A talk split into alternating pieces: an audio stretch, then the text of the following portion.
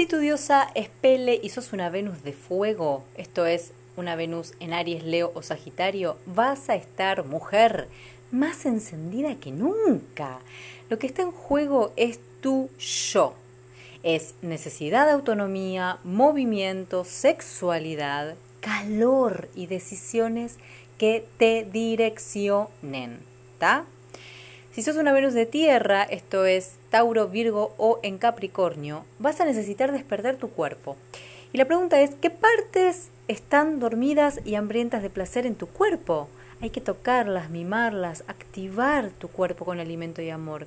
Lo que puedes hacer, por ejemplo, es activar un plan alimenticio nuevo, rico, saludable, placentero, o quizás necesites abrirte al contacto con otros, darte masajes, dar y recibir abrazos, danzar moverte y sentir mucho, mucho placer.